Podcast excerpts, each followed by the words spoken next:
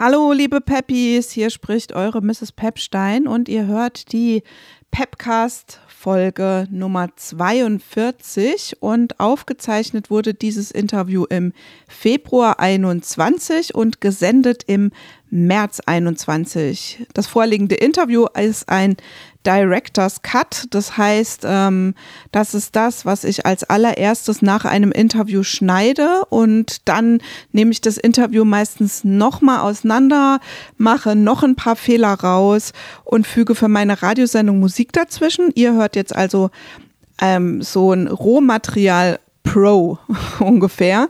Ich schaff's leider einfach zeitlich nicht, auch die Interviews super, super schön und glatt zu machen. Ich finde es aber eigentlich auch ganz, ja, ähm, hilfreich und verlockend äh, oder authentisch, dass das jetzt so ist, wie es ist. Und ähm, ihr hört jetzt ein Interview mit der Rapperin Cat. Die lebt in Köln und ich habe mich mit ihr unterhalten über ein Reissue ihrer Platte Traverser la Rue aus dem Jahr 2012, genau. Und 2021 gab es davon, gibt es davon ein Reissue. Warum, wieso, weshalb, erfahrt ihr jetzt in folgendem Interview. Okay, dann legen wir mal los. Ja, hi liebe Cat, liebe Grüße nach Köln. Ich will heute ein bisschen mit dir über TLR, TLR 2.0, also Trav Traverser la Rue 2.0 sprechen. Das ist ja ein Reissue deiner Platte von, jetzt habe ich hier tatsächlich 2021 stehen, das ist natürlich Quatsch, von 2012. Ja, wie kam es denn dazu, die Songs nochmal rauszubringen? Ja, also äh, es ist halt schon ein bisschen her, ne? Und ähm, so viel Neues ist bei mir gar nicht passiert.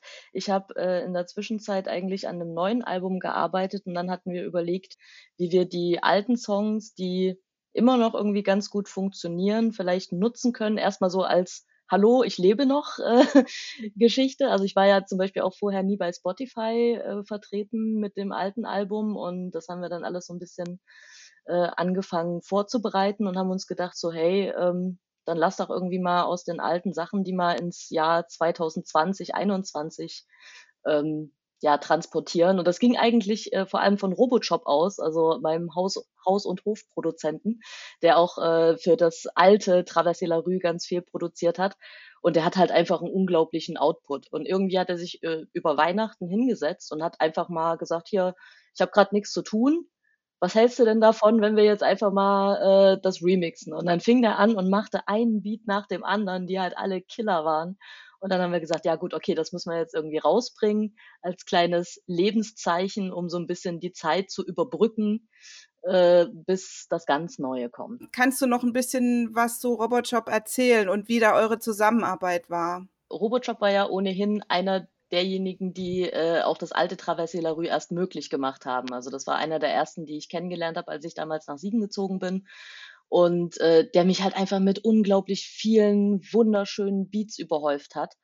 Und äh, der hatte ja schon äh, über die Hälfte von Traversée la Rue produziert. Und es ist mittlerweile einer meiner besten Freunde, der ist ebenfalls nach Köln gezogen. Äh, kurz bevor ich hierher gezogen bin, ist er auch nach Köln gezogen.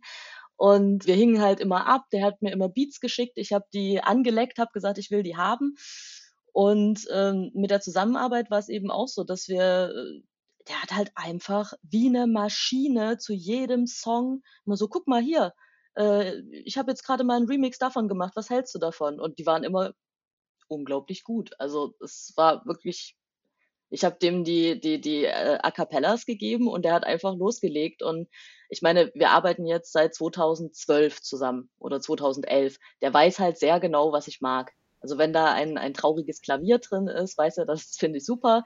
Und es ist mittlerweile auch überhaupt nicht mehr so, dass der mir Beats schickt, äh, die für mich bestimmt sind und ich sage so, ja, ja, nee, nicht so richtig, sondern er schickt mir immer irgendwas und ich so, ja, perfekt.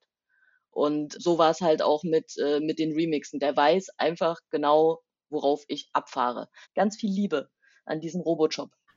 Und das heißt aber, das sind sozusagen die alten Lyrics auch noch oder hast es du die neu nee, aufgenommen? Es sind komplett die alten Lyrics. Äh, wir haben nichts Neues aufgenommen und ich fand es halt auch faszinierend, wie gut manche Dinge immer noch funktionieren. Also auch jetzt noch. Ich meine, das ist ja jetzt, jetzt sind wir ja neun Jahre später Ähm, das ist ja auch im März rausgekommen, äh, Fun Fact, äh, 2012. Dadurch, dass äh, Traversée la Rue ja auch bloß auf CD rauskam, hat das halt auch nicht so eine große Runde gemacht. Also, es gibt für viele ist das halt einfach total neu, was ich cool fand, weil ich konnte auch fünf Jahre, nachdem das Album rauskam, irgendwo auftreten und keiner kannte mich und alle sagten so: „Oh, coole Songs.“ Und ich dachte mir: „Hey, die sind sind schon voll alt, aber schön, dass es euch gefällt.“ Und, äh, so in der Art ist das halt jetzt auch. Äh, und, ähm, da ich halt in dieser ganzen Online-Streaming-Welt auch noch nie vertreten war, haben wir uns gedacht, dass wir da halt, äh, mit diesem neuen Gewand da vielleicht ein bisschen ja, die Leute ein bisschen vorbereiten können auf das, was danach noch folgt.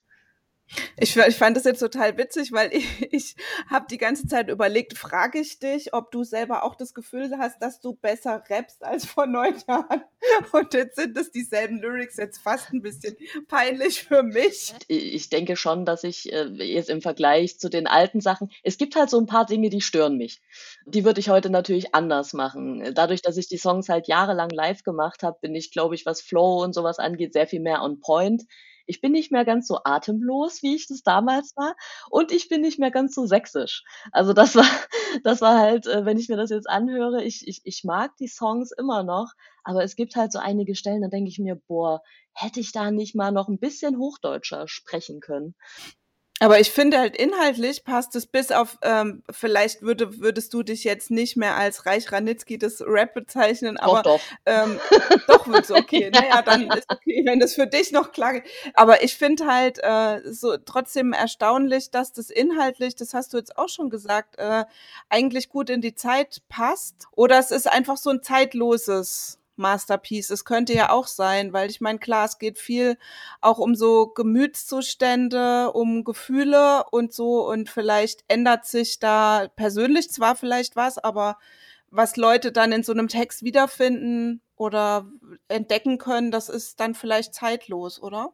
Ja, also das ist halt äh, genau das, was ich auch sehr manchmal teilweise ein bisschen traurig finde, ähm, dass ich mich selber dabei ertappe, immer noch in solchen in solchen Gefühlswelten festzustecken wie vor zehn Jahren. Und ich glaube, das wird mich auch so schnell nicht verlassen und ähm, das trägt man auch weiter mit sich rum. Ich meine, es ist auch ein, ein, Teil von mir, auch wenn sich einiges geändert hat und man heute über einige Sachen anders nachdenkt, aber es gibt so bestimmte Dinge, ähm, da, da geht's mir immer noch genauso. Und ähm, ja, letztendlich äh, ist es ja, ja, ist es halt eh sowas, wo sich die, die, die HörerInnen da auch selber reinversetzen und wiederfinden können und auch sollen. Das war ja damals auch der Plan so ein bisschen von, von TLR, von, also vom alten Traversée la Rue und vom neuen, ähm, ja, eine Seite von sich selbst zu zeigen, in der Hoffnung, dass sich andere vielleicht darin wiedererkennen, vielleicht merken, dass sie da mit diesem ganzen Mist nicht alleine sind, sich vielleicht ein bisschen verstandener fühlen und halt eben auch damals schon so eine Art kathartischer äh, Effekt, also dass ich mich selber irgendwie dadurch, dass ich das relativ mich ja schon ziemlich äh, nackig mache, gefühlstechnisch, äh, dass ich das damit besser verarbeiten kann und vielleicht auch anderen Leuten helfen kann. Und das ist halt für mich immer noch eine Art von, von Therapie. Ich, und vielleicht funktioniert es halt einfach deswegen noch so gut. Und die nehmen mich auch immer noch mit, wenn ich die live spiele. Also da sind immer noch Songs dabei, da habe ich echt zu kämpfen. Und es gibt einige Songs, die kann ich einfach immer noch nicht live spielen. Also Steh wieder auf ist ein Song, den kann ich nicht live spielen, weil ich einfach jedes Mal anfangen muss zu heulen. Es geht nicht. Es geht einfach nicht. Und, und wie ist es mit äh, verrückt? Also der, den, den Track hatte ich zum Beispiel total vergessen, habe jetzt aber gerade äh, hier mit den, mit den, äh, mit Sandra Strauß und, und dem Schwabel, die haben ja so ein Buch rausgebracht, nicht gesellschaftsfähig.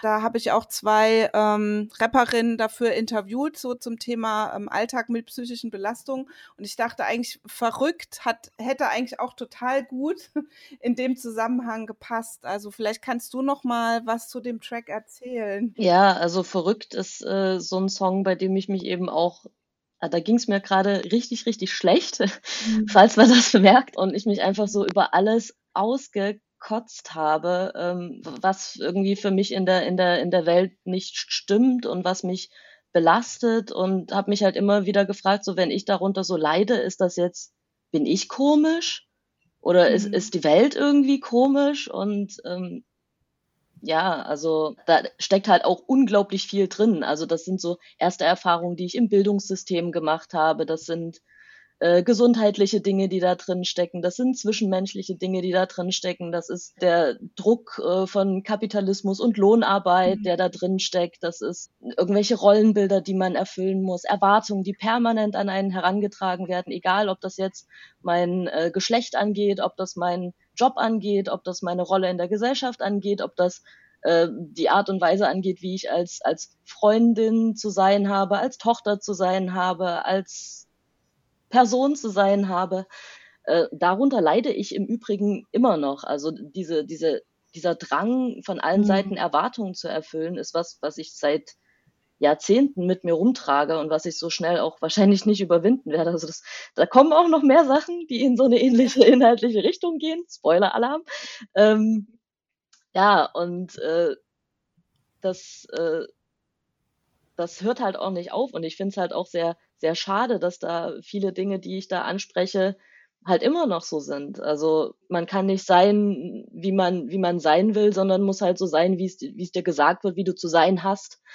Ich glaube auch so dieses gesellschaftliche, was so Arbeit, was so in, in Arbeit oder durch Arbeit auch von einem verlangt wird, das ist äh, fast noch mehr geworden vielleicht. Ja, also dazu muss ich sagen, so ich liebe meinen Job und ich bin da absolute Idealistin. Das ist aber dann auch wieder so ein Problem, wenn man was macht, was man liebt und was man wichtig findet, dann reibt man sich dafür so auf und, in, und, und ist dann danach zwar glücklich, dass man was Gutes gemacht hat, aber auch irgendwie total leer und erschöpft und neigt halt noch schneller dazu, ähm, sich einfach total zu verausgaben, zu übernehmen, äh, auszubrennen.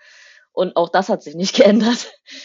Aber ich mag meinen Job. Also ich finde das super, was ich tue. Und deswegen mache ich da halt auch einfach äh, Augen zu und durch immer weiter damit, auch wenn es anstrengend ist. Gerade jetzt so in der Pandemie hat sich ja viel für uns Menschen, die wir im Bildungsbereich arbeiten, auch total viel geändert.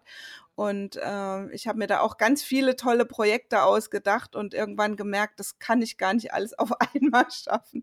Ähm, ja, du hast ja selbst auch irgendwas mit Sprache, sage ich jetzt mal, studiert. Also vielleicht kannst du ja noch kurz sagen, ähm, womit du eigentlich jetzt aktuell deine Brötchen verdienst und ob du da irgendwo Hip-Hop mit integrieren kannst. Ja, also ich bin im Moment äh, wissenschaftliche Mitarbeiterin an der Uni in Siegen und arbeite in einem in einer Weiterbildungsinitiative, die Lehrkräfte ähm, in Deutsch als Zweitsprache weiterbildet. Also Lehrkräfte ausbildet, dass sie Integrationskurse leiten können, dass sie Willkommensklassen an Schulen leiten können. Das habe ich äh, unter anderem mit aufgebaut, das Programm, und bin da eine von vier Dozentinnen, promoviere auch in dem Bereich und ähm, also promoviere zum äh, Thema Alphabetisierung von SeiteneinsteigerInnen und äh, ja, da kommt Rap mit rein, weil meine äh, Schwerpunktthemen sind nämlich äh, Grammatik, äh, das mag jeder, und Aussprache.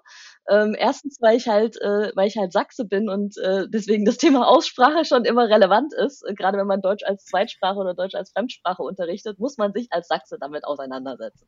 Da ähm, gibt es halt ganz viele Möglichkeiten, mit äh, Rhythmus zu arbeiten. Und es gibt auch Studien dazu, dass die Verbindung von Melodie, Reim, Rhythmus und Sprachförderung, Sprachvermittlung äh, wirklich einen positiven Effekt auf diverse Bereiche hat. Also sei das Grammatik, sei das Schriftspracherwerb, sei das Ausspracheschulung. Und das mache ich mit meinen äh, ja, Lehrkräften und angehenden Lehrkräften in den Seminaren auch. Also ich werde jetzt im Anschluss an dieses Interview äh, mir die E-Learning-Aufgaben angucken. Da sollten die nämlich kleine Rap-Texte schreiben und aufnehmen zu Aussprachephänomenen, um die zu üben. Also ich mache mit denen halt so Rhythmusübungen, äh, wir nennen das halt dann so Rhythmusgedichte, weil Rap klingt ja dann immer schon, also ich sage natürlich, es ist Rap eigentlich, aber äh, so der, Fa der Fachausdruck, es sind Rhythmusgedichte und so steht das in den Lehrbüchern, steht das manchmal als Rap und bei den Erwachsenen halt als Rhythmusgedicht. Genau, das mache ich halt, da habe ich auch was dazu veröffentlicht, ähm, ein Artikel, wo es um Sprachförderung mit Rap geht für äh, Lernende mit Deutsch als Zweitsprache und was man da so alles machen kann. Also das ist was, was mich immer begleitet und was eigentlich jedes Semester in meinen Seminaren auch vorkommt und was meine Studis manchmal, glaube ich, ein bisschen bekloppt finden, aber insgesamt eigentlich ziemlich cool. Ja, und weil du jetzt gerade von Lyrik gesprochen hast, spiele ich jetzt in der Sendung ähm, Papierverschwendung. Äh, das mag ich sehr gerne und danach können wir darüber nochmal sprechen. Ja, wir haben jetzt gerade hier Papierverschwendung gehört und wenn ich den Song höre, dann muss ich immer an so alte Doppelkopf und 1-2 Zeiten denken, oh, weil irgendwie ähm, deine Bilder, finde ich, ähneln so ein bisschen diesen Doppelkopfbildern auch, so ein bisschen mystisch und so ein bisschen, ich mag den, den Song total und äh, so, ne, dieses Feder, Papier und Tinten, naja, irgendwie sowas mit. Tinte, Feder und Papier oder so. Wie, wie, gefällt dir der Track heute noch? Den mag ich auch noch sehr. Ich finde auch den, äh, den neuen Beat dazu sehr cool, ja. weil, weil der halt irgendwie so eine ganz andere Stimmung macht, die aber auch unglaublich gut zu dem, zu dem Song passt. Genau, also ich mag den immer noch total. Äh, und der ist daraus entstanden, also eigentlich so aus Schreibblockaden. Also, dass man halt immer wieder irgendwas schreibt, man findet es nie gut genug und man kämpft mit sich und den Ansprüchen, die man hat und dem Stift und dem Papier, um da irgendwas rauszubringen, was, wo sowohl das, das Was als auch das Wie des Textes auf dem Niveau ist, was man sich wünscht. Und äh, ist immer kurz davor, alles hinzuschmeißen und dann setzt man sich doch wieder hin und beißt sich dran fest und so ist das halt so ein bisschen entstanden. Deswegen halt auch Papierverschwendung. Also ich habe so oft irgendwelche Zettel zerrissen und Texte gelöscht und äh, also was ich alleine an, an Texten gelöscht habe, weil ich sie einfach dann so schlecht fand, das geht wahrscheinlich habe ich deswegen so unglaublich wenig Output, weil ich immer wieder Sachen gelöscht habe. Also es ist halt auch so ein bisschen so Künstlerproblematik und ähm, mhm. ja, auch wieder Kampf mit eigenen Ansprüchen und da ist übrigens auch eine Ausspracheübung drin. ah, okay. Sag mal welche. ähm, ja, äh, ich bin als Sachse, äh, habe ich ein Problem damit, saubere A's zu sprechen. Deswegen habe ich zu der Zeit angefangen, in meine Songs immer ganz viele Wörter mit A einzubinden. Und da ist die äh, Strophe mit zu viel Tatendrang, Pinsel, sagenhafte Phrasen, Rabenschwarz. Ähm, was auf Sächsisch halt sehr viel schlechter oder sehr viel äh, unschöner klingt. Und das habe ich dann halt immer geübt und habe bewusst also ich mag das ja ohnehin immer so in Zeilen äh, bestimmte Buchstaben oder Laute immer wieder zu wiederholen. Seien das E's, seien das I's oder A's, also so Stabreime. Ich bin da auch so ein bisschen bekloppt, was äh, sowas angeht. Das habe ich, von, hab ich von den Franzosen gelernt, die machen das auch immer. Ähm, und das mit den A's war da halt wirklich, äh, weil ich da in dem Moment, ich habe halt immer schwarz gesagt und nicht schwarz. Und ich wollte das A und deswegen, und das muss man ja ganz oft üben und dann immer, wenn dann das live spielt, dann übst du das ja wieder. Und dann habe ich vor dem Spiegel gestanden, habe den Mund ganz weit aufgerissen, dass ich dann A ganz sauber gesagt habe. Und ja, also sowas mache ich auch. Ich weiß nicht, ob, ob das sich irgendjemand vorstellen kann, dass man über sowas noch nachdenkt, aber ja, das tue ich und ja, ich habe ein Problem. Nein, wieso? Also ich meine, ist ja auch dein Job oder darüber nachzudenken. Insofern hast du es doch richtig gemacht. Also alles gut. Äh, du hast es jetzt schon gesagt, du kommst aus Sachsen. Ja, aus Leipzig komme ich. Aus Leipzig. Aus Leipzig. No. klar. Genau, und klar, das kommt natürlich in den Texten noch vor, weil du damals gerade aus Leipzig weg bist. Ähm, ich habe jetzt neulich eine Sendung gemacht zum Thema, wie äh, die Wendezeit so in Popkultur sich wiederfindet. Und ähm, das war ganz interessant, weil wir so ein bisschen auch festgestellt haben, dass so der im, im Westen, der Osten, also jetzt so verallgemeinert, ne, oder vielleicht auch Leipzig, dann doch auch irgendwie so ja, unbekannt ist. Also ich weiß nicht, wie es dir damit geht. Du, du hast ja zuerst in, in Siegen gelebt. Wie, wie war so das Bild? Was wurde dir da so vermittelt über Leipzig?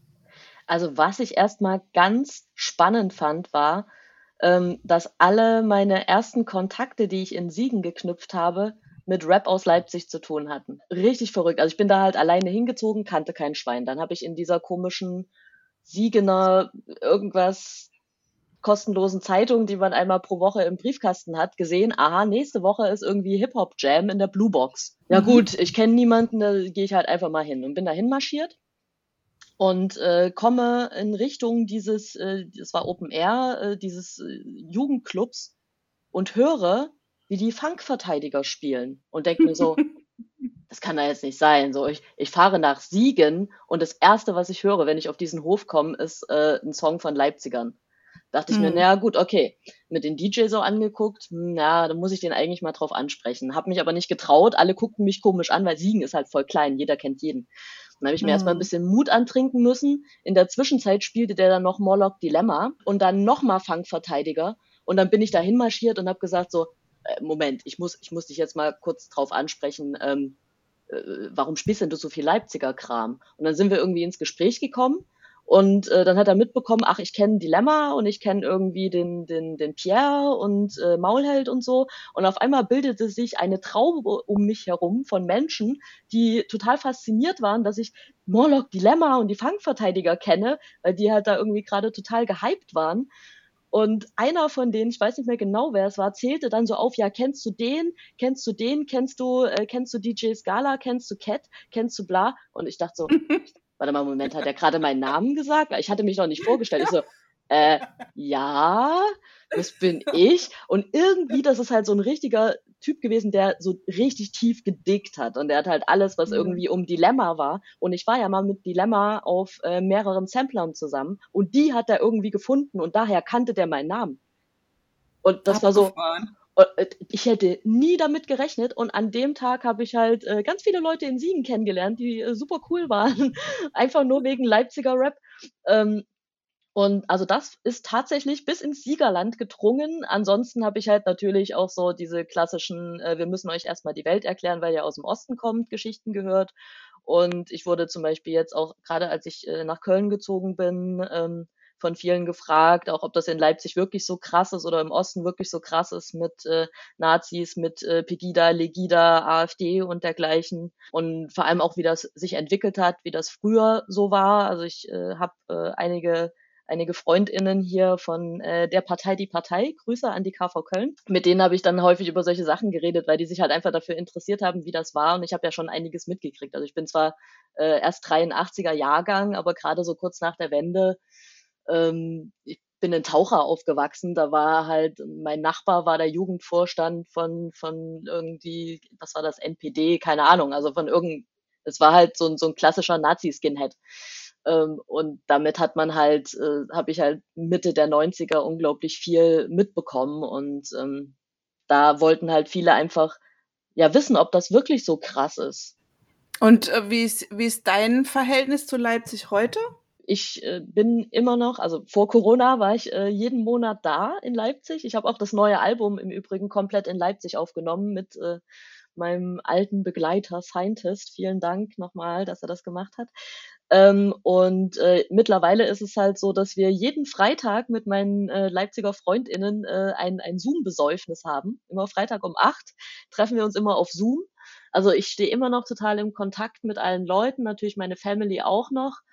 Ähm, aber ich muss ehrlich sagen, jedes Mal, also Leipzig gefällt mir und ich liebe Konnewitz und meine, meine Gang, die da irgendwie abhängt und, aber ich würde, glaube ich, nicht mehr zurückziehen. Also es, es fühlt sich halt manchmal schon komisch an. Also ich, ich weiß nicht warum. Also Köln ist halt schon natürlich äh, sehr viel größer und sehr viel großstädtischer, ähm, aber halt auch sehr viel bunter und sehr viel toleranter und ich habe äh, ich hab manchmal so ein bisschen so ein ah, so einen bitteren Beigeschmack, wenn ich längere Zeit in Leipzig bin. Und dann halt, gerade wenn ich so über die Dörfer fahre oder auch in Taucher bin und laufe da durch die Straßen und da steht dann halt irgendwie NSDAP siegt jetzt an der Wand. Und keiner macht das weg. und äh, also das, das tut mir halt echt weh und das fühlt sich halt immer noch irgendwie ekelhaft an. Auch als was ich gesehen habe jetzt, was mit den Querdenken-Demos äh, in Leipzig abgegangen ist. Ey, in Köln waren 120 Leute und die haben bei 120 Leuten mehr Anzeigen geschrieben wegen äh, Verstoß gegen Corona-Regeln als bei 40.000 in Leipzig.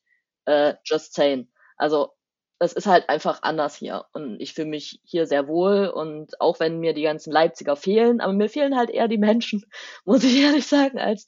Ich kann es echt super gut nachvollziehen, weil das genau, wenn ich in der Pfalz, also ich komme ja aus der Pfalz, ne, wenn ich da in der Pfalz bin, dann, dann kannst, also du kannst auch einfach in Köln ist das ja auch so, du quatscht, also jeder quatscht dich auch an und so. Ja. Und ich liebe das. Ich bin halt auch so, ich laufe halt irgendwo lang und quatsch dann Leute an und sag irgendwas Smalltalk-mäßiges.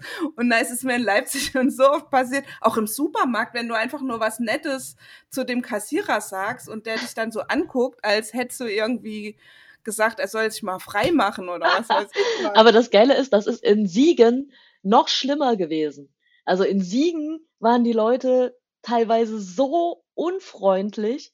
Also da, da war ich, da war ich von, von den offeneren Sachsen äh, so ein bisschen verwöhnt schon fast. Und als ich dann nach Köln gezogen bin, war natürlich alles so, wow, okay, die Menschen lächeln, die Menschen sprechen mit dir, die pöbeln dich nicht nur die ganze Zeit an. Gibt's natürlich auch. Aber ähm, ja, also so die Rheinländer, die haben halt schon so ein anderes, eine andere Mentalität. Auf jeden Fall. Ziemlich genau vor einem Jahr warst du ja auch auf äh, Sukis, wenn es am schönsten ist, Abschiedstour dabei. Ähm, zum einen würde ich gern wissen, was dir das bedeutet hat. Du hast ja neulich auch auf Insta einen Song von Suki gecovert, die Freundin von. Ähm, ja, was bede bedeutet dir der Song? Was bedeutet dir Suki? Ich kenne Suki jetzt seit, oh Gott, lass mich äh, nicht lügen. Also es muss irgendwann zwischen 98 und 2006 gewesen sein. Ähm, da waren wir auch auf einem Sampler von DJ Scala zusammen. Da habe ich sie kennengelernt in Leipzig und war erstmal so ein bisschen eingeschüchtert von ihr, weil sie halt irgendwie so super strong war und so professionell alles wirkte. Und dann haben wir aber festgestellt, dass wir beide irgendwas mit Sprachen studiert haben und waren direkt so, ah oh ja, cool, Linguistik, geil. Und sind dann, haben uns so ein bisschen aus den Augen verloren habe aber immer so ein bisschen aus der aus der Ferne ähm, mir angeschaut, was sie was sie so macht und ähm, was ich halt bei Suki großartig finde, ist, was sie einfach für äh, Female MCs oder überhaupt für, für nicht nur weibliche, äh, sondern überhaupt für, für KünstlerInnen getan hat. Ähm, auch dieses Vernetzen. Also ich meine, häufig ist das ja immer so, dass du ganz oft mit irgendwelchen anderen Leuten verglichen wirst und dann immer so, ja, es kann nur eine geben, die auf dem Thron sitzt, bla bla bla.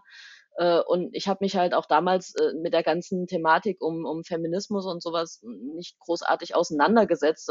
Ich habe halt gemerkt, wie äh, ja, was ich immer wieder für sexistischen Kackscheiß äh, mitbekommen habe.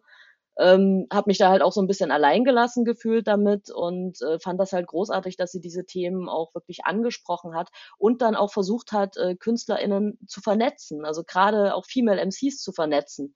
Und das hat sie ja auch in, in Berlin ähm, gemacht mit diesen Female Focus äh, Jams, wo ich dann auch aufgetreten bin später. Später, genau, später kamen die auch noch im Island, aber ich war halt auch da hat sie mich halt nach Berlin geholt und das fand ich so großartig. Ähm, mhm. Diese, diese ganzen, ja, diese, dass sie halt auch immer alles supportet und versucht sichtbar zu machen, was alles geht. Dafür bin ich ihr unglaublich dankbar.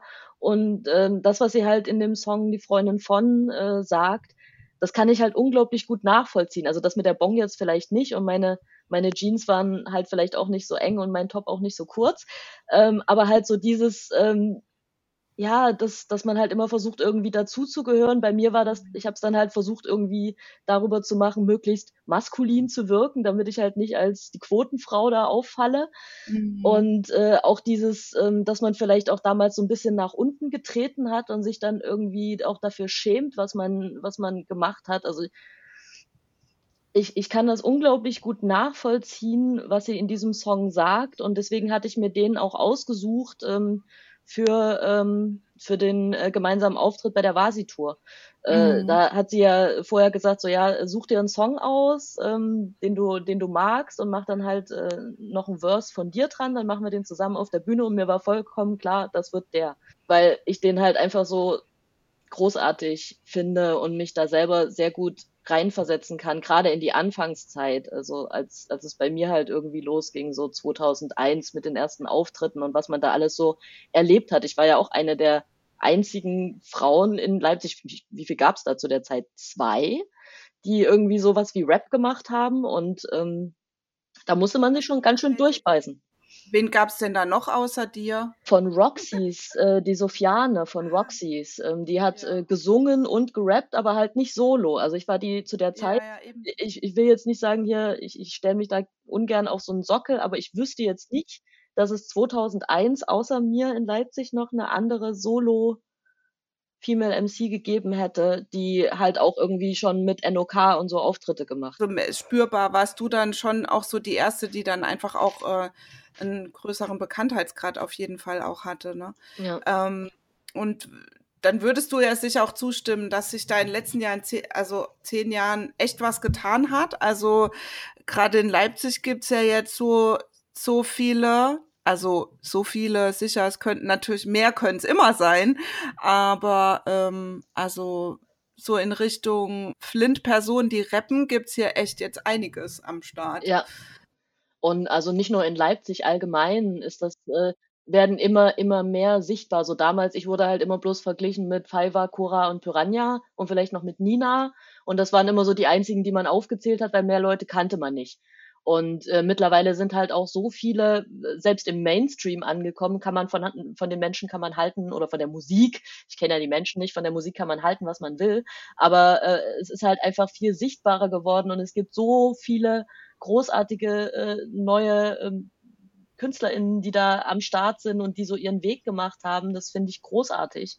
Und dass auch mhm. die Akzeptanz viel, viel größer geworden ist, habe ich äh, schon das Gefühl. Natürlich ist es immer noch ein Struggle und es gibt immer noch genug Konzerte, wo ich immer noch die Quotenfrau bin und die einzige. Mhm. Aber es hat abgenommen. Also ich bin, es freut mich immer total, wenn man eben nicht mehr nur auf, auf so Female Jams mit anderen äh, mhm auftritt, sondern dass, dass es halt normal ist, dass da schon mal irgendwie zum Beispiel zwei Frauen im, im, im Line-Up stehen. Ja, und, also dass es selbstverständlich her geworden ist, wird, würdest ja. du vielleicht, vielleicht Und man so wird halt auch nicht mehr so, so komisch beäugt. Also äh, habe ich zumindest das Gefühl, so am Anfang war das halt wirklich, oh, eine Frau, die rappt, die soll in die Küche gehen. Wie oft habe ich solche Kommentare bekommen? Äh, pff, äh, ja, kochen kann ich übrigens auch sehr gut. Ja, und wenn nicht, auch egal. Also und wenn nicht, auch ist egal. auch egal, aber, aber äh, ja, auch das, äh, liebe FreundInnen, kann ich. Also dann hoffen wir mal, dass es ähm, in der Richtung weiter bergauf geht. Ähm, auf, also ich denke, da ist, da passiert auf jeden Fall was, aber da ist das Ende der Fahnenstange für so ähm, gerechte Bühnenverhältnisse, das ist noch lange nicht erreicht, denke ich, gerade wenn man sich so Festival-Lineups anguckt, da ist, also gut, abgesehen davon, dass dieses Jahr eh fast keine Festivals stattfinden, aber. Und ich finde auch, dass äh, gerade Mona Lina mit ihrem 365 Female MCs Projekt da einen unglaublich wichtigen Beitrag äh, leistet, auf den ich auch immer, also niemals müde werde, darauf hinzuweisen, wenn ich äh, sowas höre wie, ja, es sollten mehr Frauen rappen oder schön, dass sich mal Frauen trauen, ans Mikro zu gehen. Ich hasse ja diesen Ausdruck mit, äh, dass sich Frauen trauen, ans Mic zu steppen. Ja, äh, dann, dann verweise ich immer direkt auf, ja, guck mal hier, äh, da kannst du direkt äh, für jeden Tag des Jahres und nicht nur eines Jahres äh, ganz viele, ganz viele finden, die das auch, die sich auch schon getraut haben. Guck mal, äh, schau's dir an. Ja, ein Thema, über das wir jetzt wahrscheinlich noch endlos äh, weiterreden würden, machen wir aber nicht, sondern ähm, wir sind jetzt schon am Ende des Interviews leider angelangt. Ähm, ich spiele jetzt gleich in der Sendung noch ähm, Traversée la Rue. Das äh, finde ja auch eine der besten Hip-Hop-Zeilen. Ne? Traversée la Rue, mon frère. Ich kam nie von der Straße, ich habe sie überquert. Ich liebe es.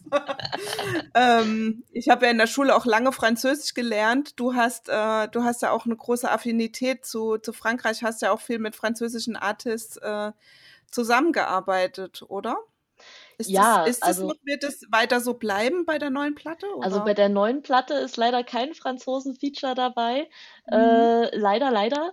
Aber ich stehe halt mit den Leuten immer noch in Kontakt ähm, und äh, verfolge auch, was die machen. Bin natürlich immer noch so, äh, also ich liebe französischen Rap und habe halt auch so eine gewisse mhm. Nähe gerade zu Marseille und den Leuten, die ich da auch kennengelernt habe. Einfach weil mich die Franzosen unglaublich inspiriert haben. Also ich glaube, äh, das, was so der französische Einfluss ist, der wird eher implizit äh, auf der auf der neuen Platte sein, weil ich äh, mhm. mich halt sehr gern auch am Flow von den Franzosen orientiere, weil die so innovativ sind und so abgefahrene Geschichten machen, die's, die ich im deutschen Rap so handwerklich so nicht gehört habe. Und das sind so Leute wie, keine Ahnung, Demi Portion oder, oder RODK, die, äh, also das sind so meine Flow-Vorbilder äh, oder auch Yusufa, ähm, die ich einfach so großartig finde und ähm, das wird auf jeden Fall äh, immer noch weiter äh, ja, mich begleiten, auch wenn jetzt kein äh, Feature mehr mit den, äh, mit den Jungs am, am Start sei, ist gerade.